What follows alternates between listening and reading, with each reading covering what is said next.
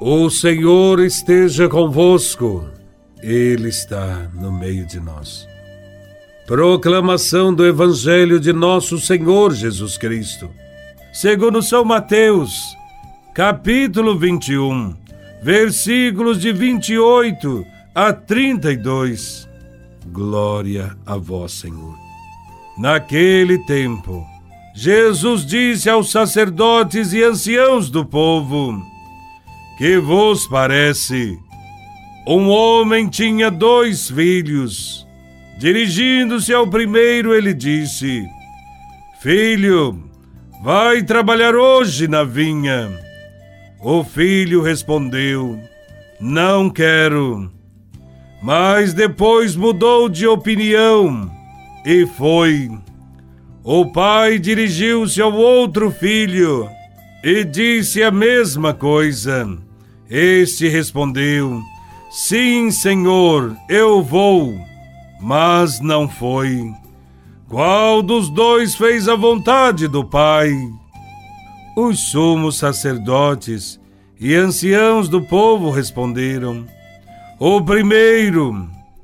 Então Jesus lhes disse: Em verdade vos digo que os cobradores de impostos e as prostitutas vos precedem no reino de Deus. Porque João veio até vós num caminho de justiça, e vós não acreditastes nele. Ao contrário, os cobradores de impostos e as prostitutas creram nele. Vós, porém, mesmo vendo isso, não vos arrependestes para crer nele. Palavra da salvação. Glória a vós, Senhor. Servindo-se de uma parábola, Jesus faz críticas ao comportamento religioso dos sacerdotes e fariseus de sua época. Jesus está em Jerusalém, mais exatamente no templo. É aí que ele conta uma parábola o pai pede aos dois filhos para trabalharem em sua vinha. O primeiro filho disse não. Depois pensou melhor, arrependeu-se pela resposta dada ao pai e foi trabalhar na vinha. O segundo era muito bom de papo. Disse sim, mas a seguir nada fez. Para quem estava ouvindo Jesus, o pai certamente representa Deus.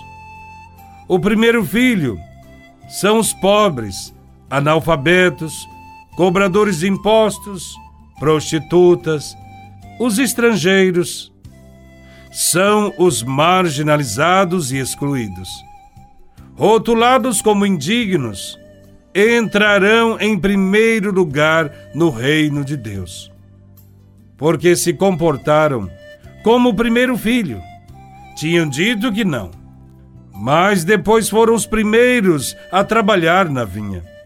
No tempo de Jesus, muitos pecadores públicos aceitaram os ensinamentos de João Batista, fizeram penitência, se arrependeram e cumpriram as ordens do Pai. O segundo filho desta parábola são as autoridades religiosas, sacerdotes e fariseus.